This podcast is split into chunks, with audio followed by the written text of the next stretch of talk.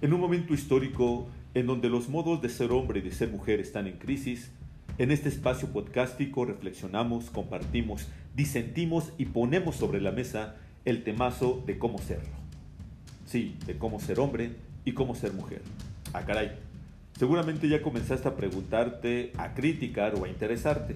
Si es así, éntrale. Te estamos esperando. Esto es Iniciativa Cazando Mamuts.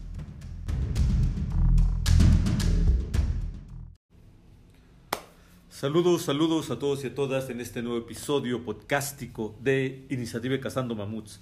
Bien, pues espero que todos se encuentren y todas se encuentren perfectamente en este día. Y bueno, pues nuevamente aquí, listo para compartirles algunas ideas, algunas reflexiones y hacer algunos comentarios acerca de temas que tienen que ver con cómo ser hombre y cómo ser mujer. Sí, en efecto, cómo ser hombre y cómo ser mujer. Ya hemos dicho que en esta iniciativa a lo que estamos apostando es ir más allá de discursos de género, los cuales, repito, para no herir conciencias y susceptibilidades, no es que estemos en contra de, solamente que eh, creemos que quedarnos en ese, eh, en ese lugar de, género, pues limita nuestras posibilidades que son inmensas como seres humanos. Y es por ello que nosotros, además de eso y sin descartarlo, estamos apostando por ir más a lo profundo, al ser, a una matriz ontológica, hablándolo en términos rimbombantes, en donde están precisamente asentados todos aquellos elementos, todos aquellos eh, lugares en donde se gesta quiénes somos o en donde habitan eh, estas inmensas posibilidades de acceder a lo que verdaderamente necesitamos y deseamos. Bien, pues es por ello que nos damos a la tarea de en cada episodio dar algunas ideas acerca de esta propuesta y hoy no es la excepción. Y entonces hoy quiero comentarles y quiero compartirles un poco de algo que estamos trabajando en este momento en la gran cacería, en esta experiencia de cuatro meses en donde algunos hombres y mujeres decidieron eh, darse la oportunidad de trabajar distintos aspectos de su ser. Y estamos trabajando, como ya les había comentado hace algunos episodios, con el arquetipo del sanador, de la sanadora. Y dentro de este trabajo, pues hemos visto varias maneras de comenzar a sanar algunas de nuestras dificultades, algunas de nuestras situaciones complicadas que nos impiden sentirnos tranquilos, que nos impiden sentirnos integrados, que nos impiden ser nosotros mismos. Y precisamente esta semana estamos trabajando con uno de lo, de lo que nosotros hemos llamado bálsamos curativos. Sí, dentro de esta propuesta que estamos haciendo, cuando trabajamos al sanador, trabajamos con cuatro adicciones y cuatro bálsamos curativos.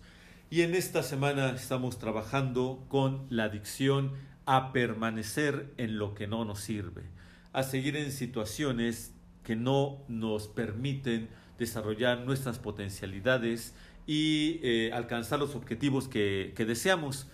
Y el bálsamo, la medicina que estamos utilizando para salir de esos lugares que no nos sirven es precisamente el contar historias. ¿Sí? El contar historias es una herramienta, es una tecnología, llamémosle así, ya muy antigua, ancestral, de la cual se han servido pues muchos pueblos de, la antigüedad y en sus rituales, en sus procesos de conexión con, con el ser profundo, pues se han dado a la tarea de contar historias.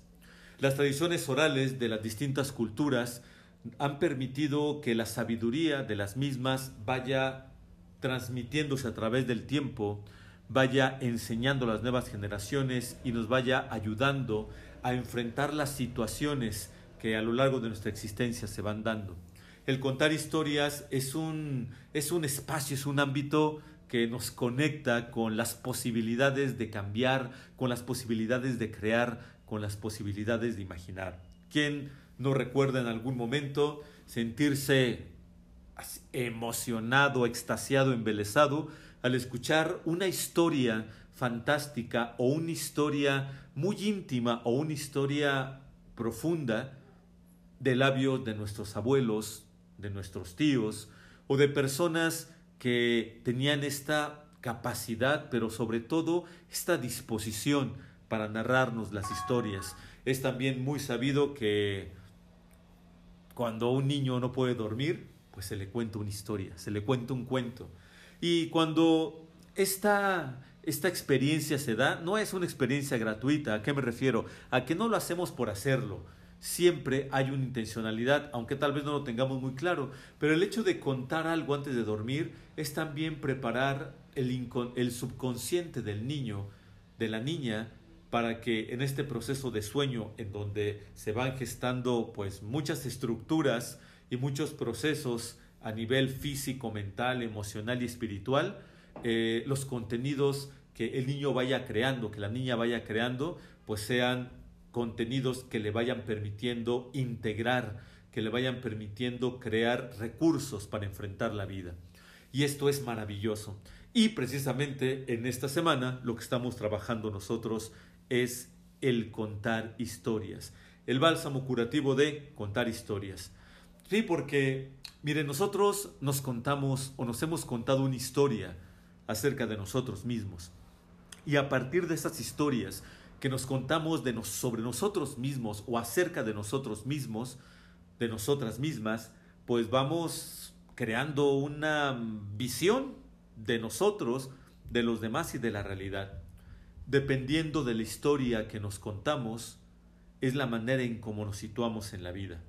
De tal modo que si yo experimenté alguna situación difícil, complicada, dolorosa, dramática en el pasado, y la hago mi historia representativa, y a partir de ahí me defino, ¿qué va a suceder? Que yo la voy a ir repitiendo constantemente cada vez que tengo oportunidad. Muchas veces esas historias nos sirven como carta de presentación. Y yo me empiezo a definir y me empiezo a configurar a partir de una historia, que generalmente es una historia dolorosa.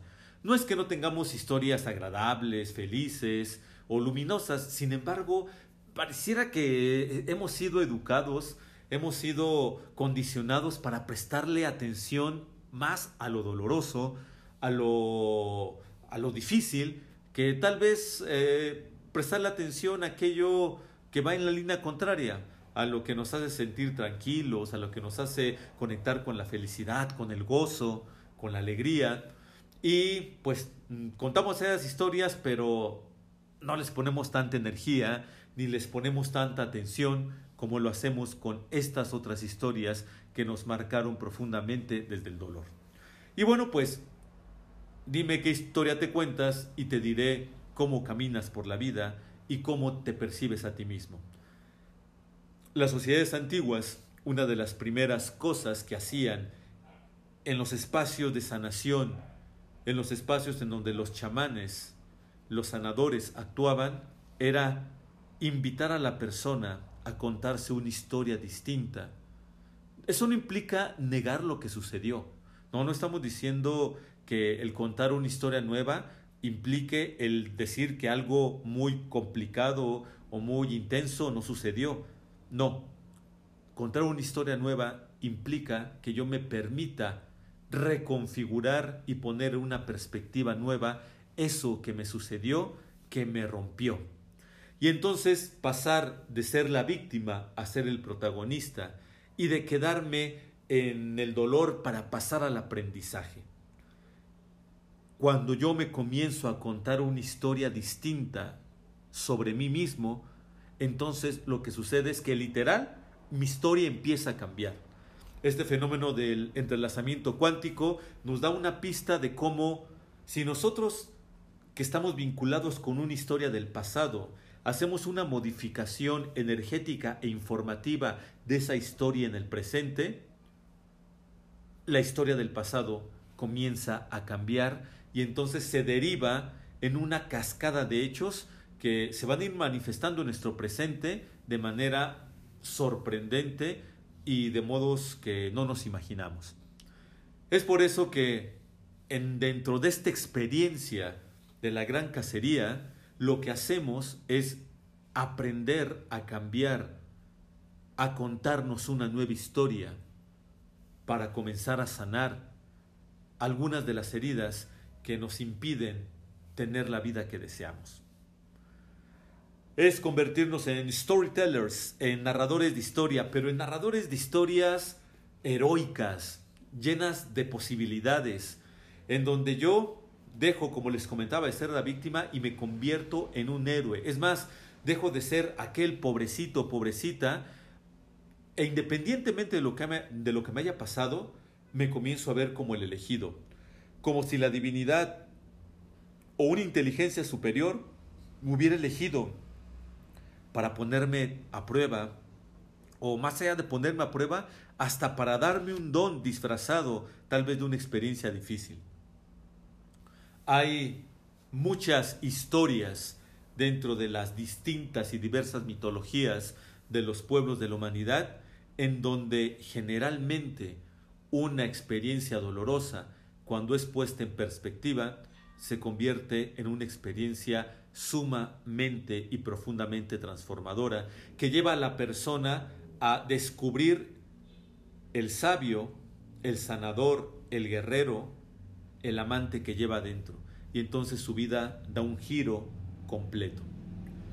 ¿Y por qué les cuento esto? Porque a lo, a lo que los quiero y las quiero invitar es a que nos demos un momento para cuestionarnos, para preguntarnos y para reflexionar cuál es la historia que yo constantemente me cuento acerca de mí mismo, de mí misma, y que la cuento de manera tan reiterada que termino encasillándome en esos lugares en donde no crecemos, en donde seguimos manteniendo esta adicción a mantenernos en lugares que no nos sirven, que no nos permiten desarrollarnos. Y es una adicción muy sutil porque, es más, si nos damos cuenta y hacemos un pequeño análisis así breve, somero, rápido, vamos a darnos cuenta de que,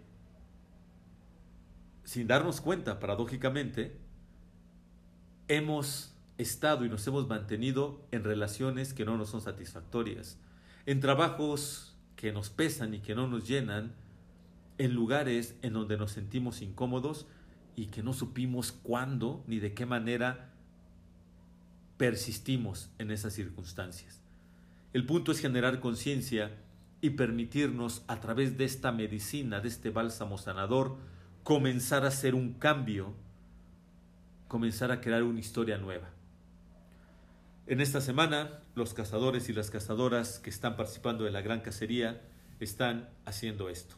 Y seguramente no nos resulta fácil en la primera eh, oportunidad, pero eso es lo de menos, por lo menos en este momento, porque lo importante es permitirnos entrar y atrevernos a balbucear a la mejor temerosamente una nueva historia, una historia distinta en donde yo me pueda poner como alguien que es elegido, privilegiado, y destinado a ser alguien que pueda comenzar a transformar su mundo, su vida, para poder transformar el mundo y la vida de los demás.